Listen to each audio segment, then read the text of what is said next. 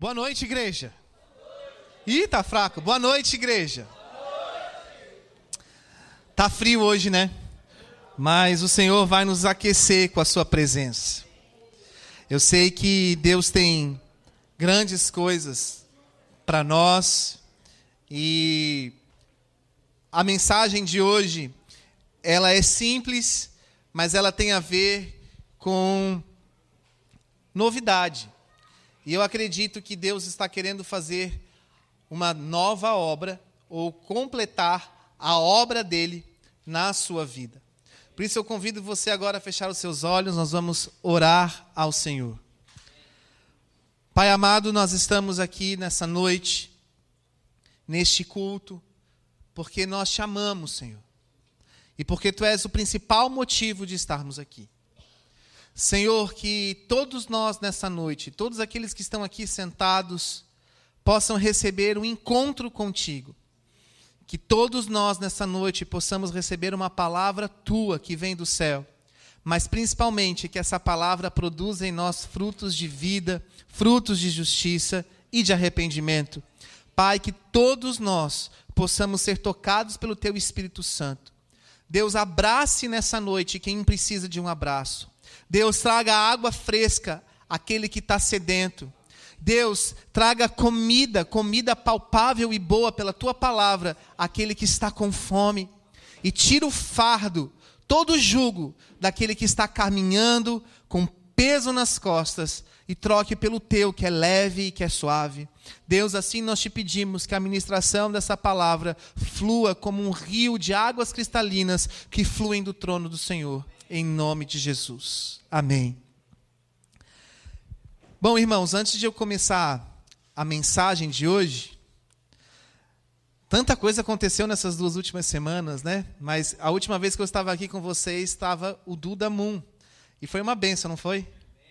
O som da trombeta foi algo de Deus, foi algo realmente é, renovador das nossas forças. E o Duda vai estar conosco ainda este ano de novo no dia 27 de novembro em Blumenau. Ele confirmou, vai ser um domingo, então se você quiser participar, vá para Blumenau no dia 27 de novembro, que ele vai estar lá conosco. No próximo dia 3 de setembro, nós vamos ter aqui na sede um evento chamado Brasil Nação Santa. E nós vamos estar compartilhando fatos históricos sobre a igreja no Brasil e vai estar conosco o reverendo Oswaldo Hack, professor de história, autor de vários livros sobre a história da igreja no sul do Brasil, principalmente do protestantismo. E vai ser uma tarde muito boa e edificante. Então, agende, se prepare para estar aqui, porque vai ser uma tarde de muito aprendizado.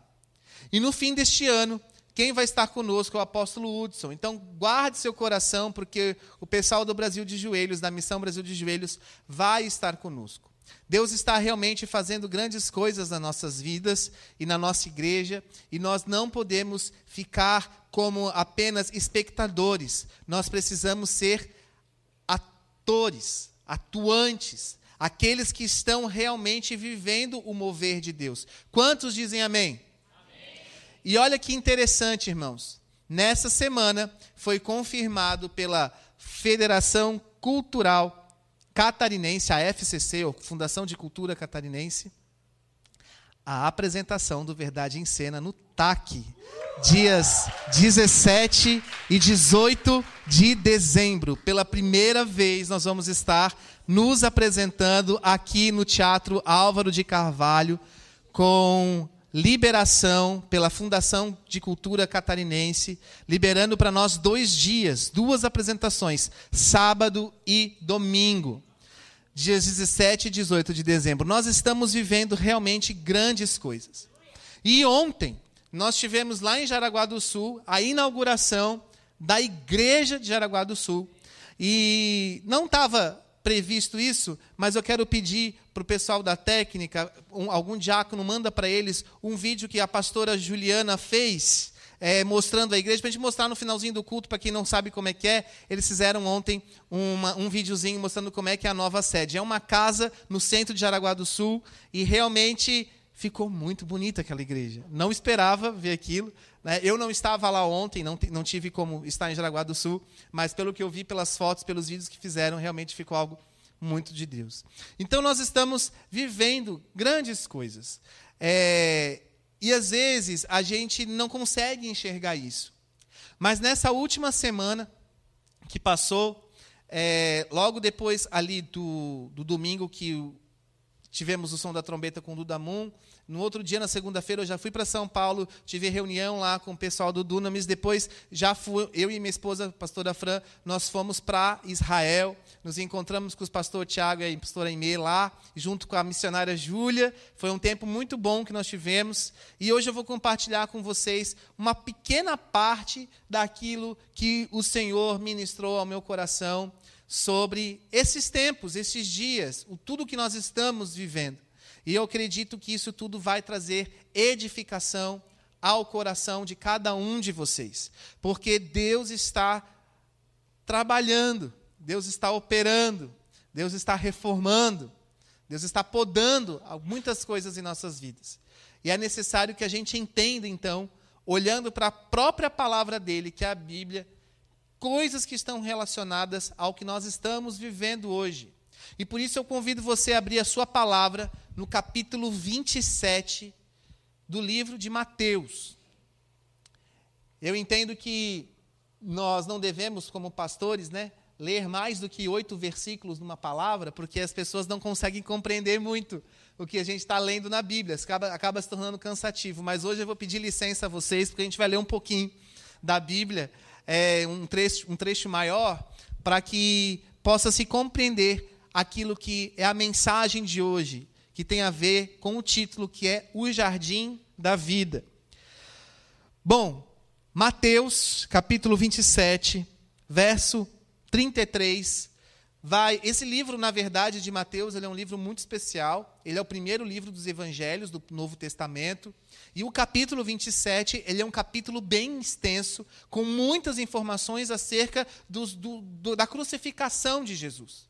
E eu já vou ir direto para o cap, versículo 33, que diz assim: E chegando a um lugar chamado Gólgota, que significa lugar da caveira, deram-lhe a beber vinho com fel, mas ele, provando, não quis beber.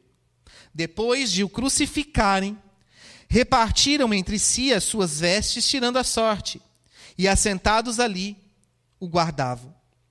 Por cima da sua cabeça puseram escrita uma acusação: Este é Jesus, o Rei dos Judeus. E foram crucificados com ele dois ladrões, um à sua direita, outro à sua esquerda. Os que iam passando blasfemavam dele, maneando a cabeça e dizendo: Ó oh, tu que destróis o santuário em três dias e reedificais, salva-te a ti mesmo, se és o filho de Deus, desce dessa cruz. De igual modo, os principais sacerdotes, como os escribas e até os anciãos, escarnecendo de Jesus, diziam: Salvou os outros, mas a si mesmo não pode salvar-se. É rei de Israel, então desça da cruz e creremos então nele.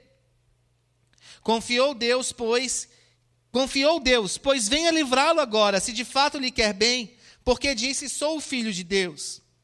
E os mesmos impropérios lhe diziam também os ladrões que haviam sido crucificados com ele. Desde a hora sexta até a hora nona, houve trevas sobre toda a terra. Por volta da hora nona, clamou Jesus em alta voz, dizendo: Eli, Eli, lama sabachthani. O que quer dizer? Deus meu, Deus meu, por que me desamparaste? E alguns do que ali estavam ouvindo isso diziam: Ele está clamando por Elias. E logo um deles correu a buscar uma esponja, e tendo-a então a embebido de vinagre e colocado na ponta de um caniço, deu-lhe de beber. Os outros, porém, diziam: Deixa, vamos ver se Elias vem realmente salvá-lo. E Jesus, clamando outra vez com grande voz, entregou o seu espírito. Ele morreu. Eis que o véu do santuário se rasgou em duas partes, de alto a baixo. Tremeu toda a terra, fenderam-se as rochas, abriram-se os sepulcros. Muitos corpos dos santos que dormiam ressuscitaram. E saindo dos sepulcros depois da ressurreição de Jesus, entraram na cidade santa e apareceram a muitos. O centurião e os que estavam guardando a Jesus, vendo o terremoto e tudo o que se passava, ficaram possuídos de grande temor e disseram: verdadeiramente, este era o Filho de Deus.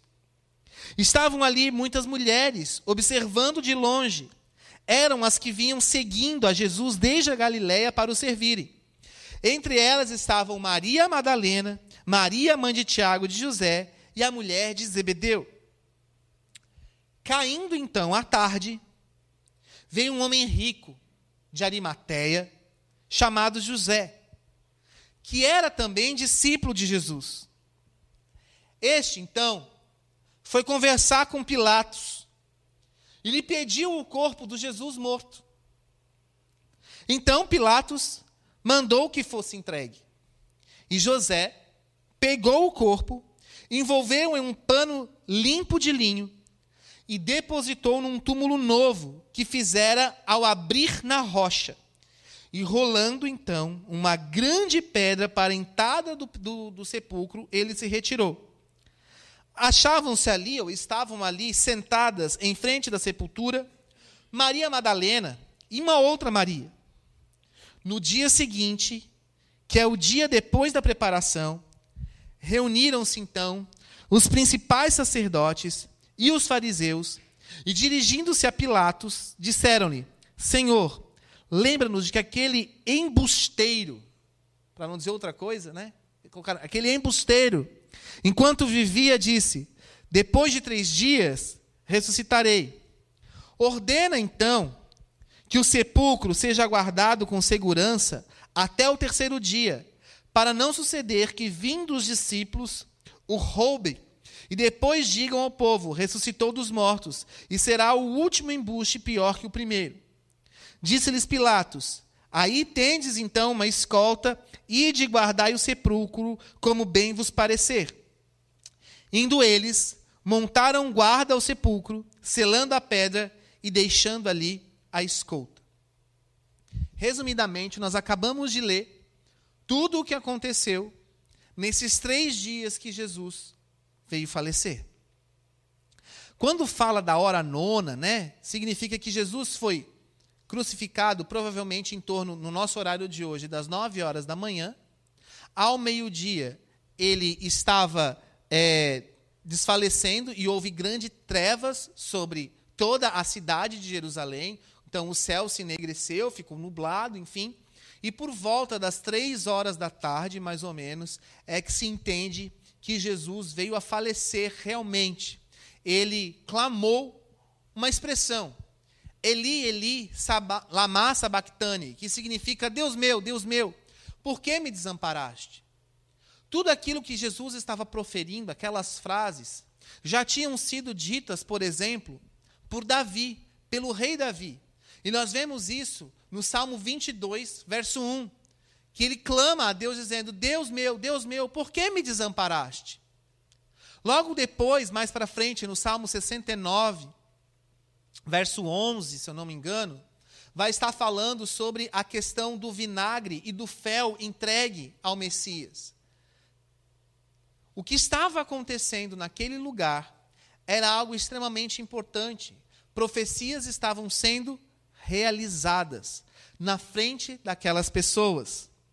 Jesus estava cravado no madeiro, num lugar chamado Gólgota, que significa Monte da Caveira. Esse lugar fica fora das muralhas da cidade de Jerusalém. E foi lá neste lugar que nós estivemos essa semana. Neste lugar que provavelmente é o lugar correto em que Jesus foi sepultado. E aquele lugar foi comprado por um homem muito rico, chamado José de Arimateia.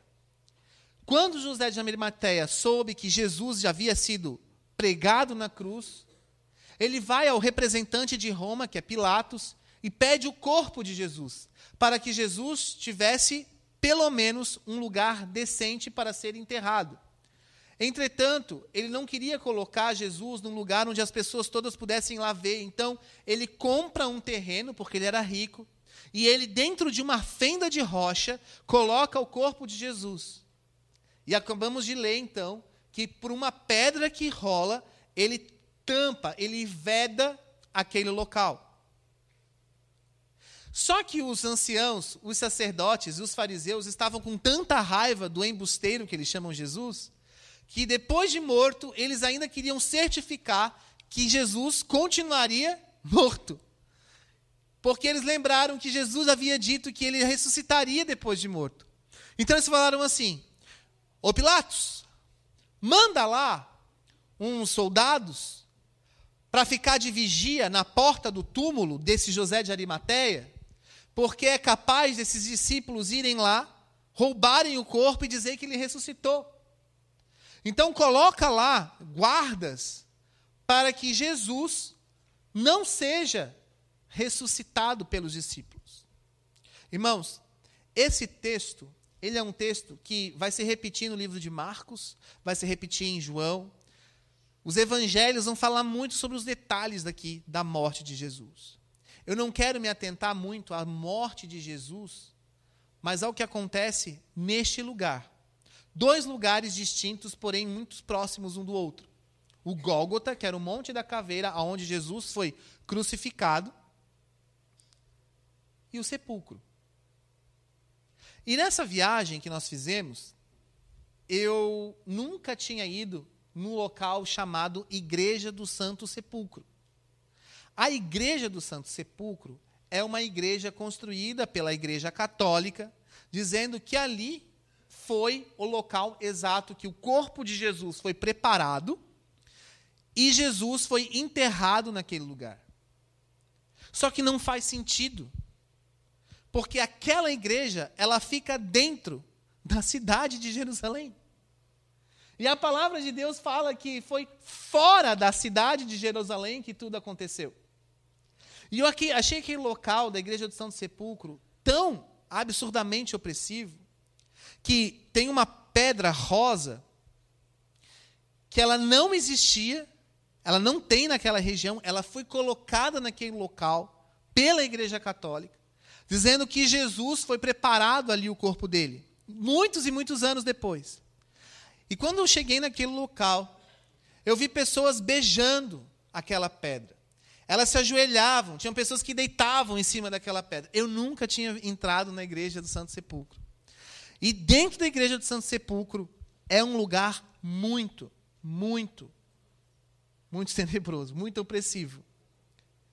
E nós fomos lá no último domingo. No domingo, o jardim do túmulo não é aberto.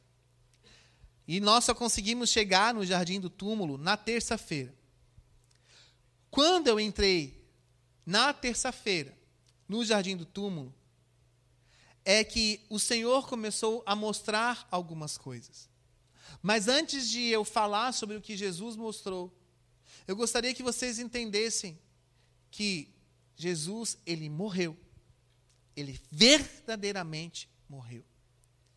E o motivo de ele ter morrido foi para os nossos pecados serem perdoados, porque ele nos amou.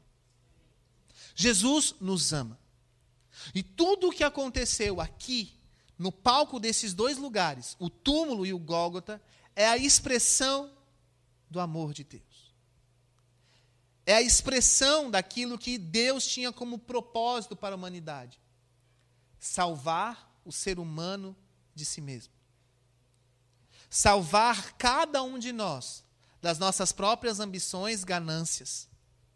Salvar a cada um de nós dos nossos pecados, das nossas mazelas e principalmente das nossas culpas. Não houve preço maior do que este. Jesus entregou a própria vida dele por amor de mim e de você. Só que enquanto Jesus estava sendo crucificado naquele local, nós podemos observar que as pessoas o insultavam. As pessoas o xingavam. As pessoas olhavam para aquele homem e não se compadeciam. Um homem que estava nu, completamente machucado, sofrendo.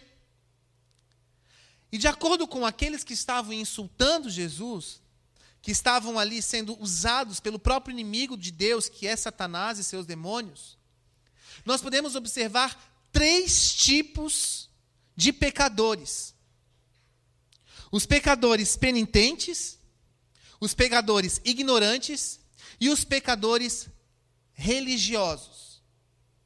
Os pecadores ignorantes é são aqueles que pecam sem saber que estão pecando. São aqueles que não conhecem a verdade. São aqueles que foram de acordo com a multidão.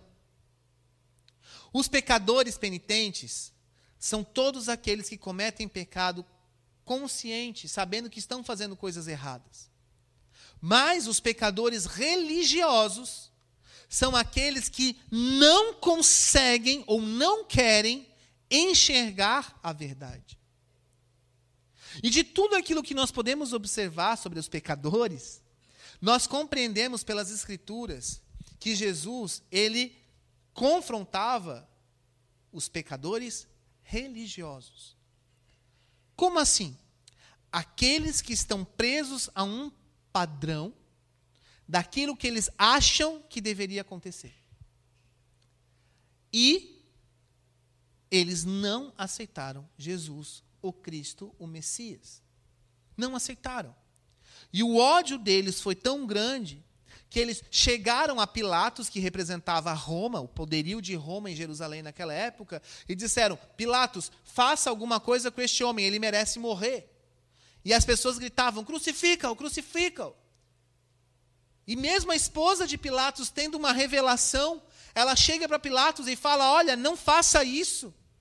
O que Pilatos faz? Ele sabia que se ele tomasse qualquer posição, ele teria consequências. Então ele pede uma bacia de água e ele fala assim: Eu lavo as minhas mãos, eu não tenho nada a ver com isso. Mas a própria omissão é uma posição. Nessa noite, o Senhor Jesus, ele está colocando para você umas, algumas circunstâncias. Que tipo de pecador você é? Jesus não está aqui para te dizer que você é pecador. Jesus está aqui para te dizer que você é santo. E a palavra de Deus nos garante que nós somos santos. As cartas de Paulo saúda os santos. Nós não somos mais pecadores, nós somos santos. Mas o diabo quer que você fique preso ao seu passado, preso às circunstâncias que aconteceram e principalmente preso à sua própria acusação. Mas eu estou aqui nessa noite como pastor dessa igreja para te dizer: Jesus morreu para te perdoar. Jesus morreu porque ele te ama. E o que está acontecendo aqui, neste túmulo e neste momento no, lugar, no Gólgota que nós estamos lendo, é uma mensagem dizendo para você: olha, muitas pessoas estão agindo como Pilatos, estão lavando as mãos dizendo: eu não tenho parte com isso. Mas o Rei dos Reis, Rei dos Reis está te dizendo: Eu estou de braços abertos para você, porque eu te amo. E porque eu te amo, eu faço nova todas as coisas.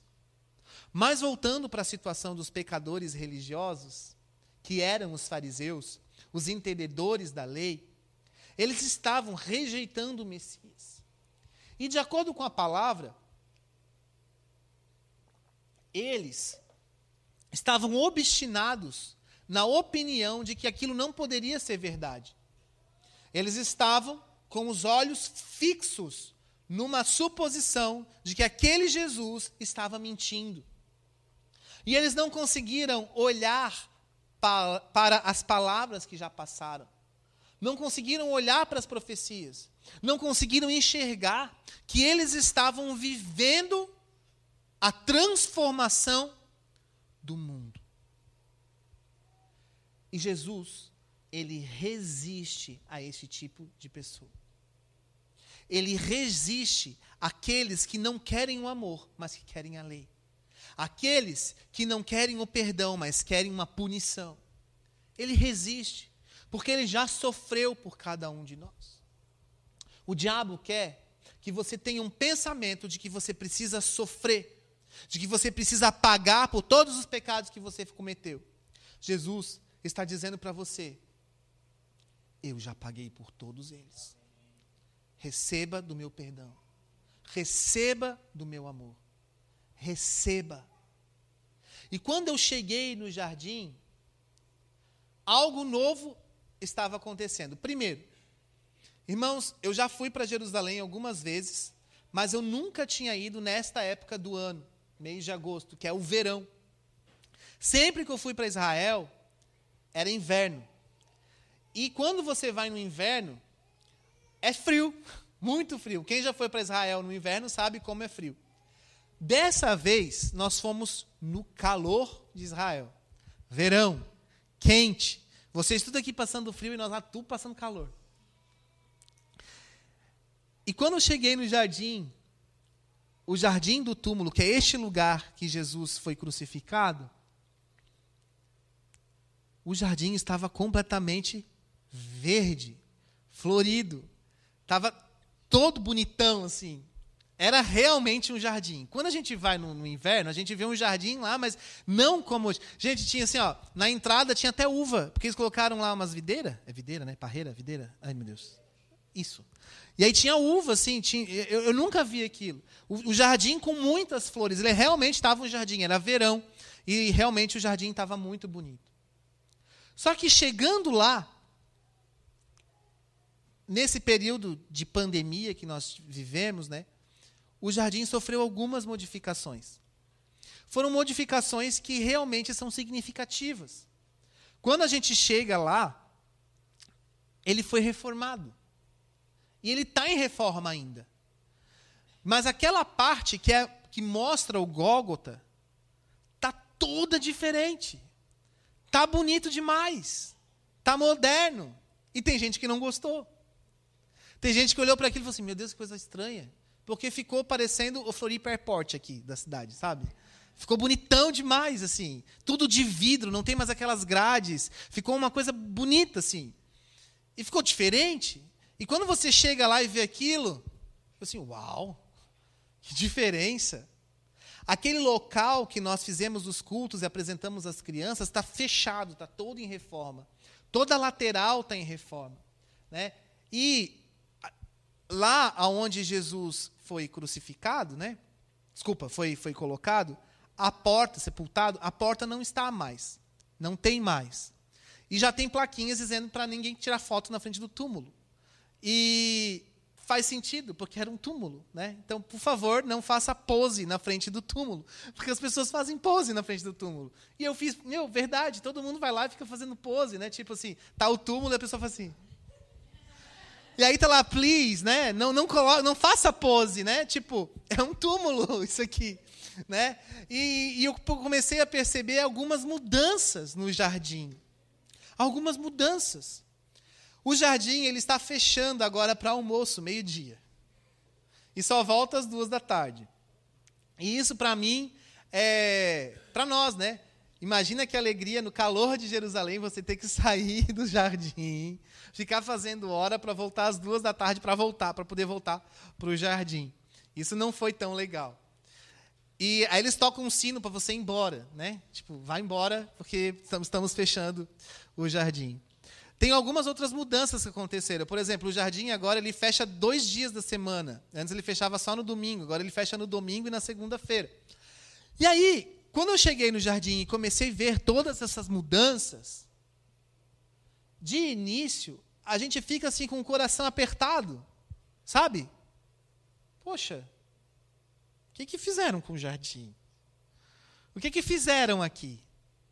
Né? O que está acontecendo? Está tudo mudando. Por que está mudando? Por que, que não está como antes? Era tão bom. E a primeira palavra que o Senhor me dá no jardim é o seguinte: que o apego ao passado não te impeça de viver o novo. É tempo de mudança. E sabe, abra sua palavra rapidamente em João capítulo 20. Depois a gente volta aqui para Mateus 27. Mas olha que interessante. Todos nós temos experiências com Deus. E a vida com Deus é uma vida de relacionamento que nos faz ter experiências. Cada experiência que nós temos com Deus, ela é individual. O pastor Adilson tem as suas experiências com Deus diferentes da pastora Elisa, mesmo eles sendo casados.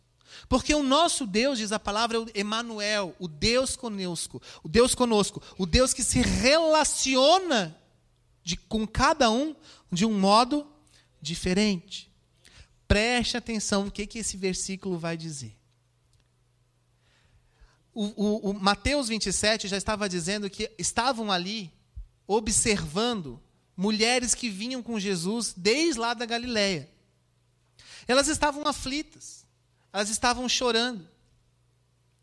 E vamos ler o versículo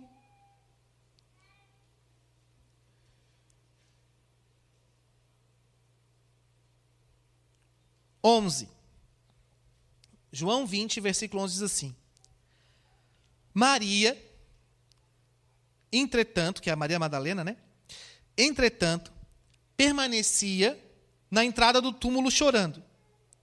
Enquanto chorava, abaixou-se e olhou para dentro do túmulo. Aqui a pedra já tinha removido, já tinha dado um terremoto. Os soldados, aí você lê a Bíblia depois, mas os soldados que estavam ali guardando, eles meio que caíram, meio que desmaiados, com medo. E aí ela, ela conseguiu entrar ali, na, naquele lugarzinho do túmulo, e ela começou a chorar, né? E ela olhou para dentro do túmulo. E quando ela olha para dentro do túmulo, o que ela está esperando enxergar lá dentro? Um corpo. Uau! Se tem um túmulo, Jesus estava lá dentro, o corpo dele tinha que estar lá dentro.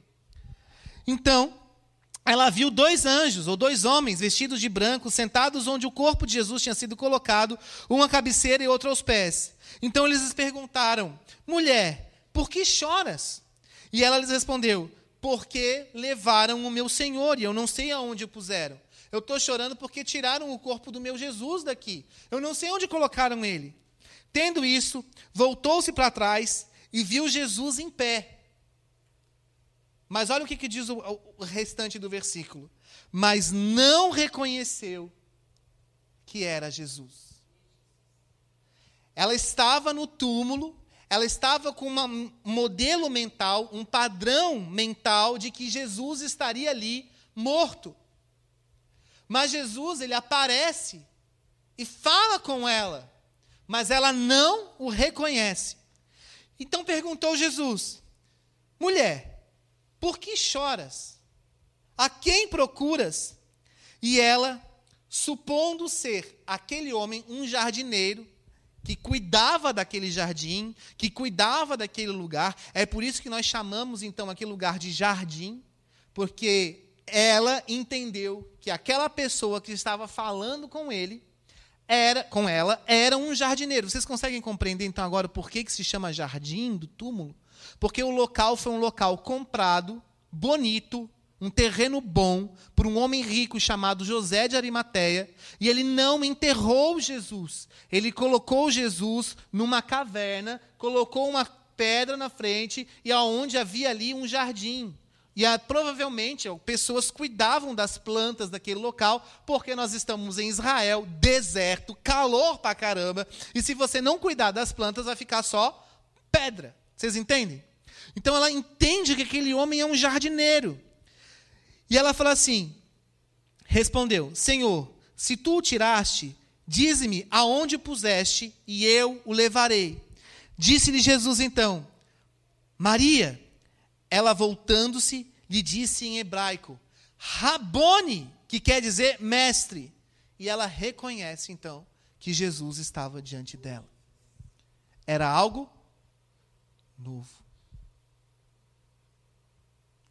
Eu quero que você reflita comigo nisso. Ela foi para o jardim querendo encontrar o corpo de Jesus. Jesus fala com ela, ela não reconhece. E ela entende que ele era um jardineiro. Mas quando ele olha nos olhos dela, ela o reconhece e chama Rabone. Preste atenção. Todos aqueles que, os pecadores que nós listamos ali, que estavam escarnecendo de Jesus, o que mais aborrecia a Deus eram os pecadores religiosos.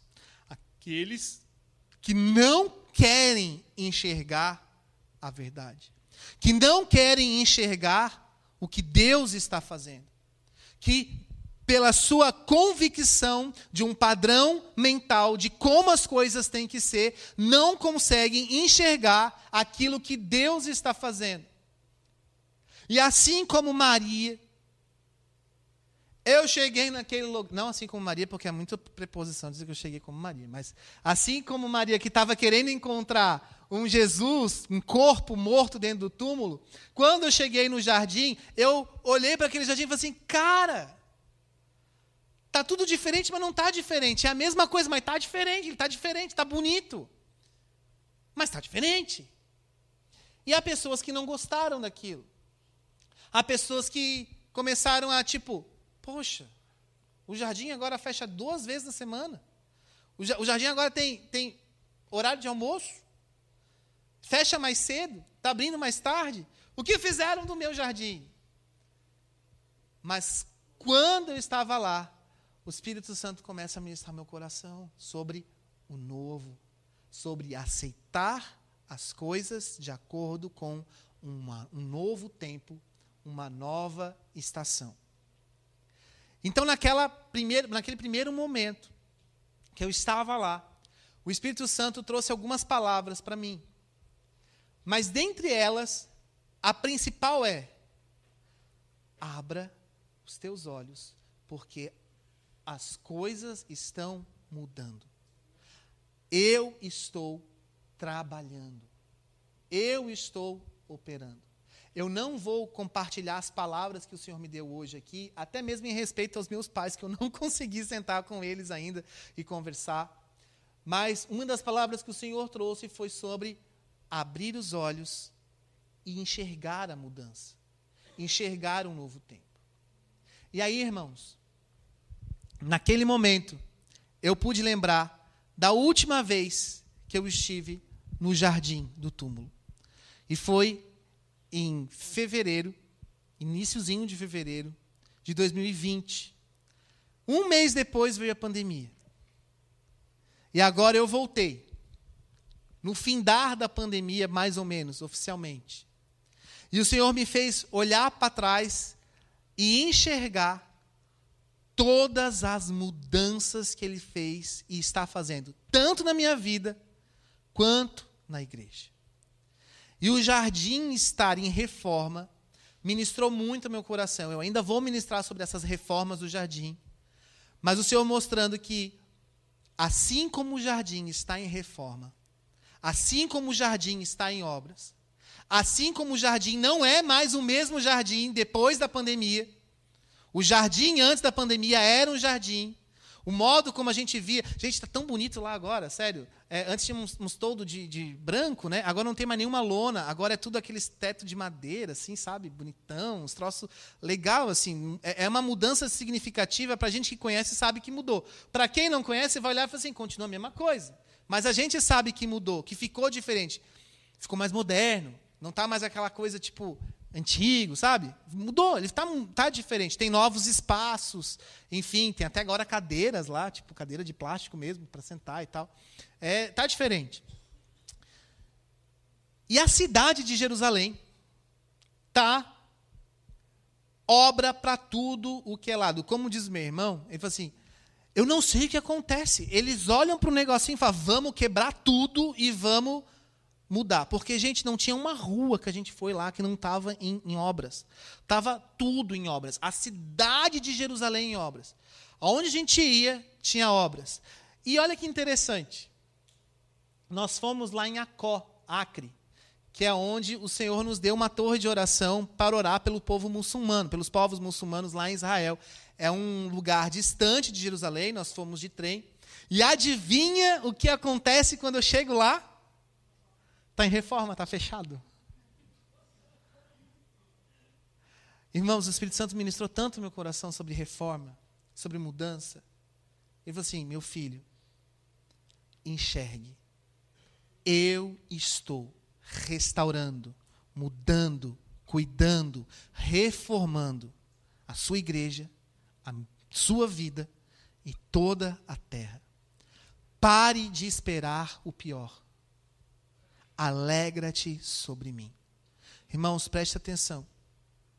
Toda obra é chato. Se você mora numa casa e você está trocando o piso dessa casa, morando dentro, é super tranquilo, né? V vamos falar de outra coisa. Assim, você, você mora numa casa e você só vai pintar a casa. Mas só o fato de pintar, você tem que arrastar tudo do lugar. Aí quando você arrasta, você enxerga coisa que não tinha, não, né, nem lembrava. Tem que consertar isso, tem que limpar ali, tal, tal, tal. E aí você. É, é, é super tranquilo, é super gostoso de viver num ambiente que está em reforma, certo? Imagina uma cidade que muda trânsito, o trenzinho lá, né, está totalmente diferente, porque ele vai e volta e, e não, não, chega na, na, na, a última estação é a Central Station, não vai, tem outros lugares. Enfim, está tudo em reforma. Viver a reforma é um período muito chato. É ruim, dá uma agonia. E aí, quando você vai vendo a reforma, e a reforma você, vai, você não consegue, porque a gente tá, que está lá, né, a gente não consegue enxergar a reforma como vai ficar no final. Então você vai vendo aquela reforma e você vai dando dentro de você várias opiniões. Né? E todo mundo fala, não, gostei, acho que devia ser assim. Por que, que eles fazem desse jeito? Por que, que não fazem assim? Por que, que fizeram assim com o jardim? Porque. Entende o que eu estou falando? O período da reforma não é bom. Mas o Senhor falou comigo que o apego ao passado não te impeça de viver o novo de Deus. Em outras palavras, quebre os seus padrões de como Jesus vai conversar com você. Em outras palavras, quebre os seus padrões internos de como as coisas têm que ser. Porque os fariseus, eles ficaram tão obstinados naquilo que eles achavam que tinha que ser, que eles foram capazes capazes de matar Jesus o Cristo. Eu e você, ao invés de ficarmos dando ouvidos a muitas vozes, Jesus está te convidando. Ei, Maria, por que você está chorando? Olha nos meus olhos. Para de olhar o entorno. Olha nos meus olhos. Hoje Jesus está te convidando. Meu filho, minha filha, por que você está chorando? Olha nos meus olhos e o novo vem.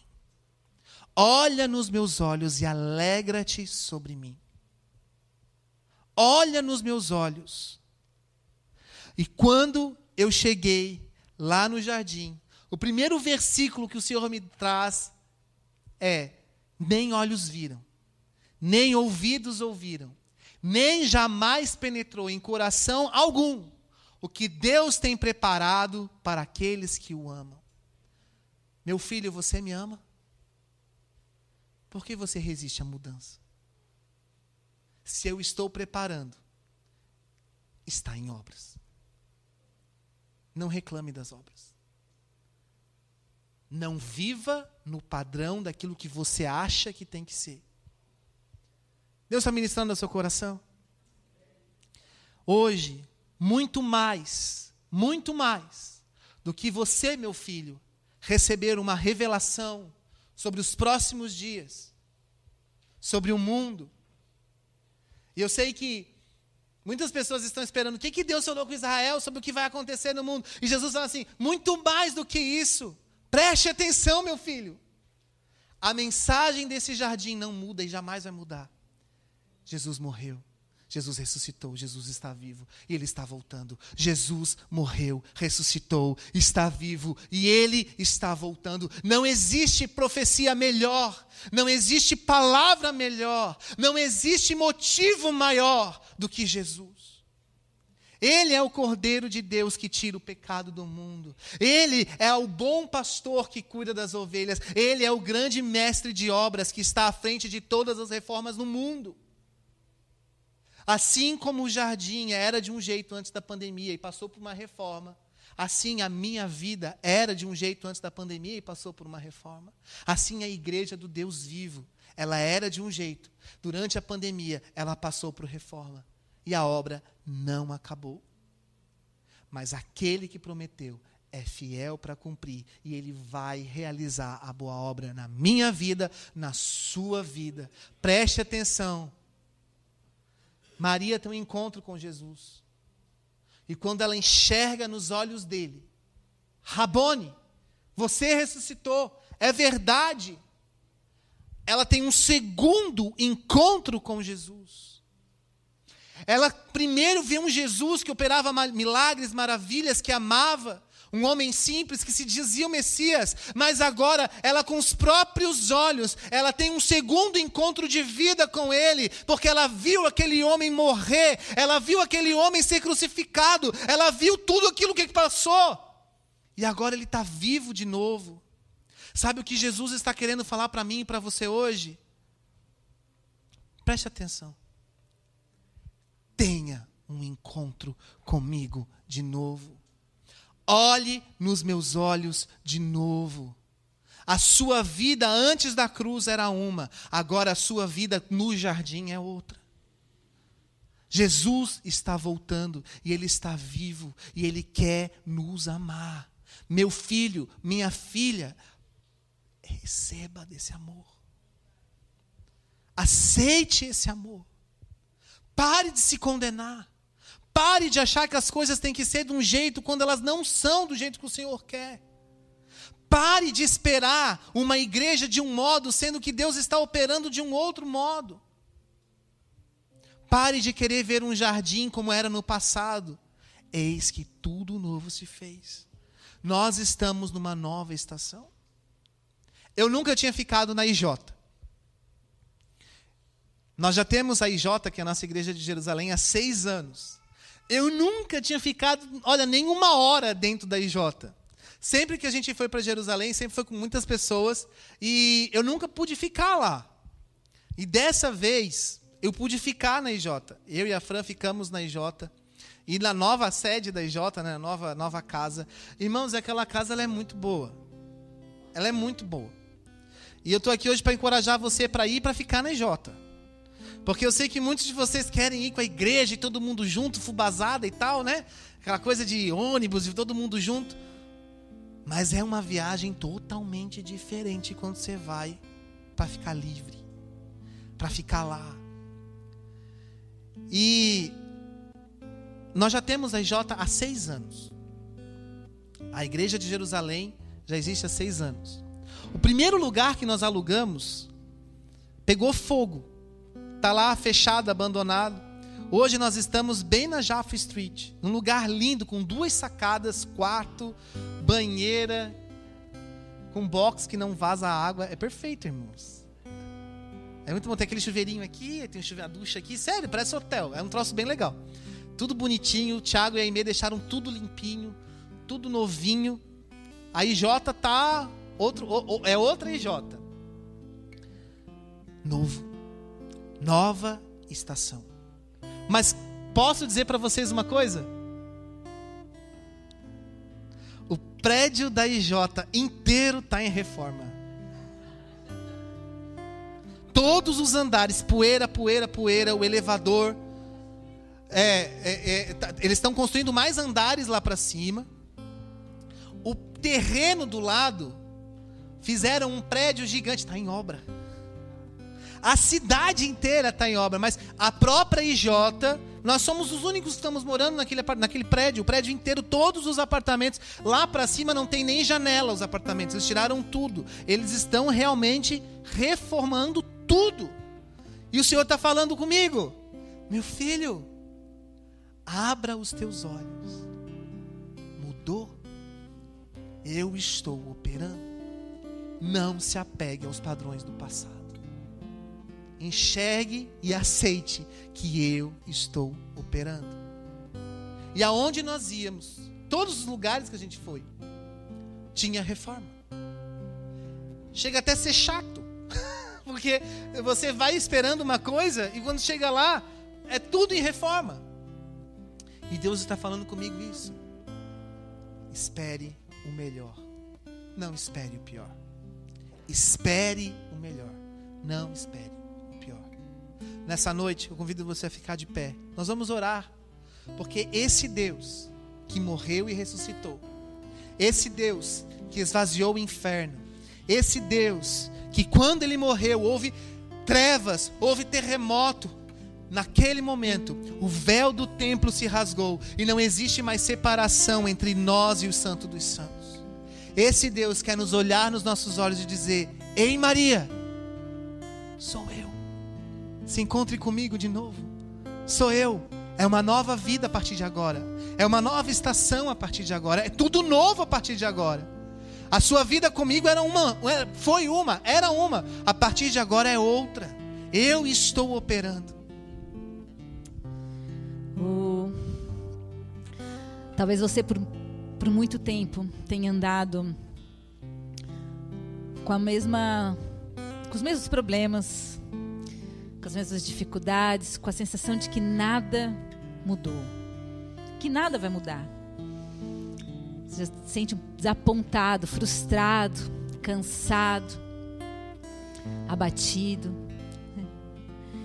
E quando nessa nesse tempo, né, para mim particularmente também marca Deus tem trabalhado realmente um marco de tempo, de ciclo, né? E eu creio que a nossa ida para para Jerusalém agora finalizou um ciclo de transformação e mudança.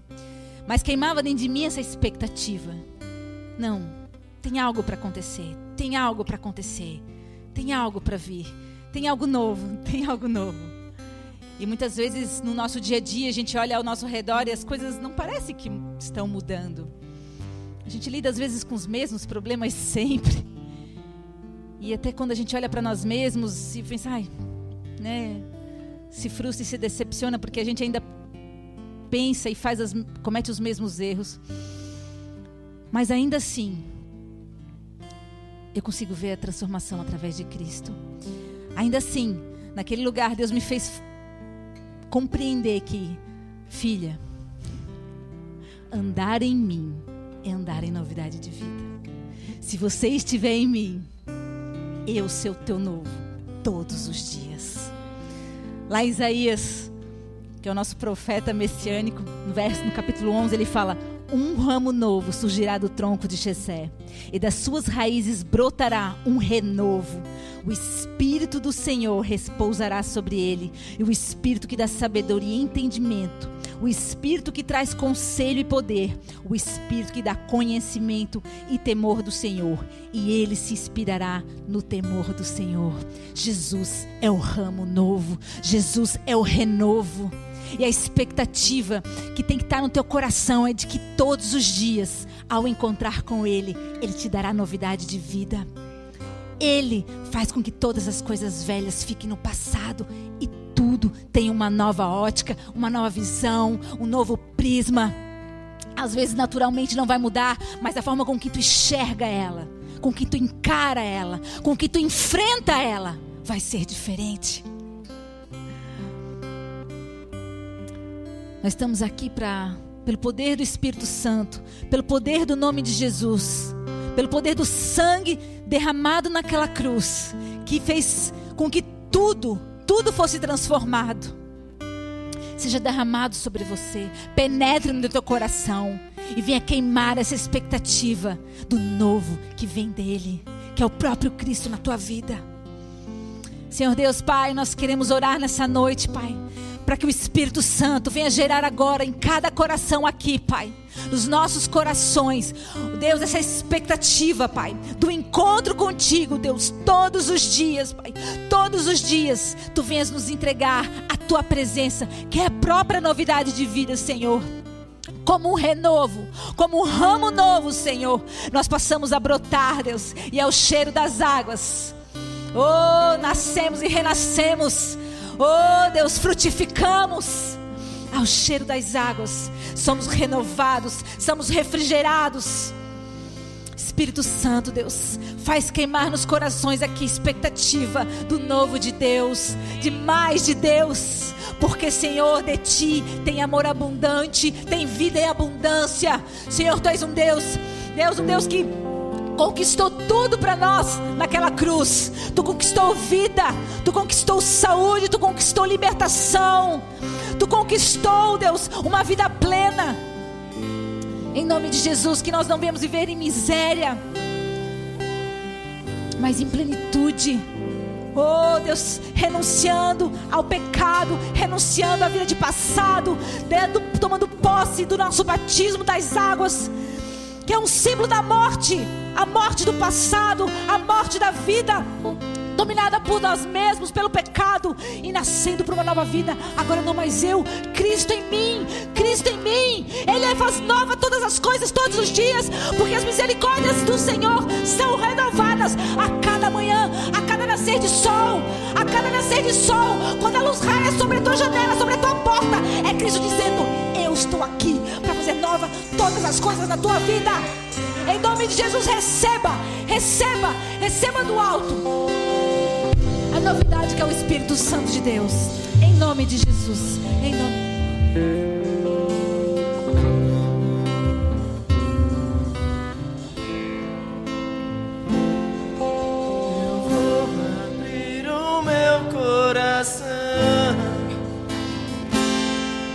Eu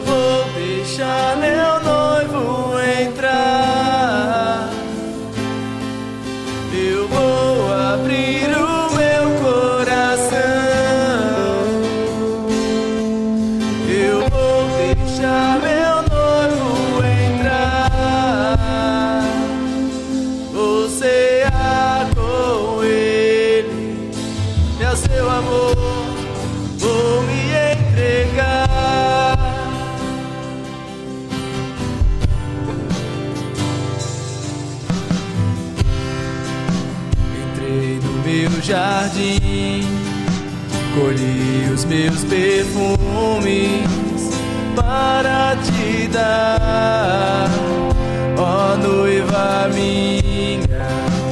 Entrei no meu jardim, colhi os meus perfumes para te dar,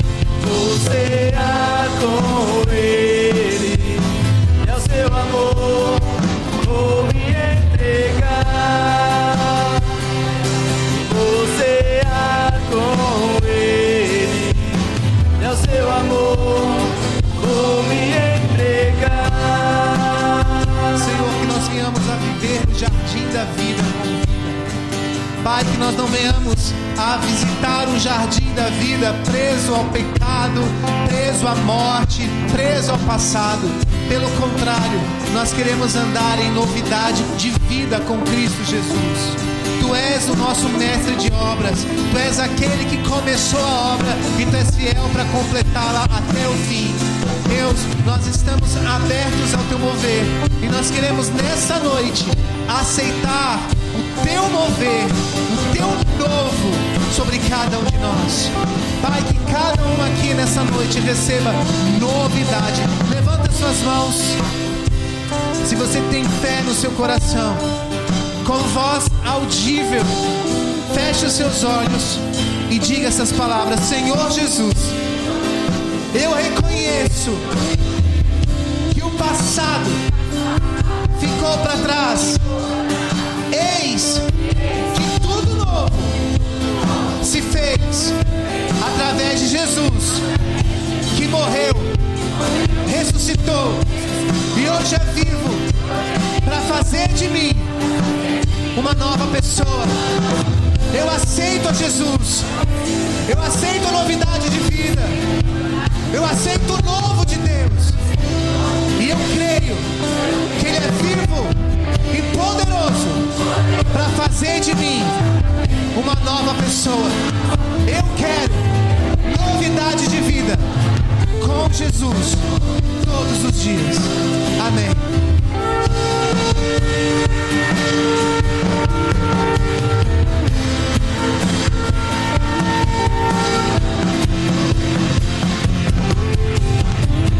Vou abrir o meu coração.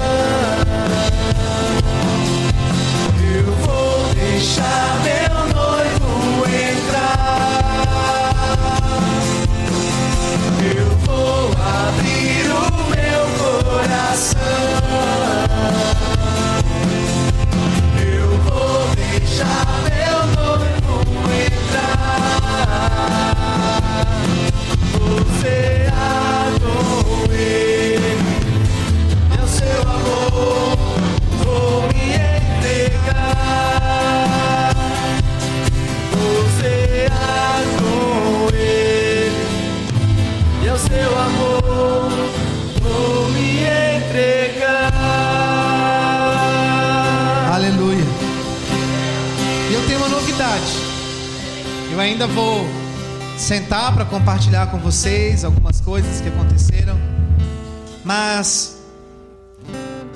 chegar em Israel, eu e a Fran, nós, vem cá, Fran. Nós tivemos um presente de Deus, que eu confesso para vocês que eu estava muito apreensivo. Eu cheguei aí no centro de Floripa e comprei uma camisa do Brasil para entrar nos Emirados Árabes, que era Dubai. Que eu fiquei pensando, Jesus, meu nome já é Israel, vou até entrar nos Emirados Árabes. Eu tenho que mostrar de alguma maneira que eu sou da paz, que eu sou do bem. Irmãos, o Espírito Santo nos conduziu a esse presente, foi realmente um presente de Deus. E nós é, fomos para uma cidade muito conhecida chamada Dubai. E lá em Dubai, nós permanecemos poucas horas. Foi uma conexão de um dia. Poucas horas, porque eu digo comparado com todo o restante da viagem. E em Dubai existe o maior prédio do mundo, que é o Burj Khalifa. E aí, o que acontece? É, assim como em 2014, 2013, É, a primeira pessoa, os primeiros que levaram tocha, já foi pessoas que levaram tocha lá, foi o Andrezinho e a Mari. Eles não estão mais aqui na igreja hoje, né? Depois o Gabriel também orou lá em Dubai, levantando a tocha. E aí so- so- su- surgiu essa oportunidade de nós fazermos um stopover lá em Dubai, né? E a gente acabou ficando um dia. E daí aí sugeriram, né? A gente fez pela agência de nós irmos até esse passeio, que é subir até lá, esse prédio mais alto do mundo. E quando a gente esteve em Nova York, há muitos anos atrás, que a gente subiu o Empire State, que eu fui lá de turista, né? Felizão, assim, ah, vamos lá conhecer. E aí eu comecei a ter visão das coisas, né? E Deus mostrando sobre várias questões de, de Nova York. E quando eu estava lá em cima, e contou muitas revelações sobre, sobre a cidade de Nova York em si, sobre a questão de uma catedral em específico que tem na, na, na Quinta Avenida. Depois nós voltamos lá com a igreja, né? Pastor Andréia passou frio lá com a gente. Nós fomos lá em grupos, fizemos ações de proféticas, orações, enfim, batalhas. Isso quando eu subi no Empire State pela primeira vez. E eu tava com uma expectativa assim do tipo, cara, eu vou subir nos na maior torre, né, no maior prédio do mundo que fica nos Emirados Árabes. Coisa boa não vai ter, né? E eu tava assim já com o coração apreensivo. Mas uma das coisas que o Senhor nos deu lá e nos mostrou é que a maior torre do mundo, o maior prédio do mundo é hoje uma torre de oração para nós. E nós podemos lá orar. E é um lugar muito bonito. Muito bonito mesmo, não tem nada de ruim. Na verdade, Dubai é, de, é bom demais. Eu, eu quero voltar para Dubai, irmãos, é bom demais lá. E eu não esperava isso, e Deus nos presenteou. E isso para nós foi algo muito bom, foi uma grande novidade. Então, nós temos mais uma torre de oração. E agora, se você vai para Israel, eu te desafio a também fazer uma conexão em Dubai, subir lá na maior torre do mundo e orar ao Senhor e profetizar salvação para todo o Oriente Médio. Amém?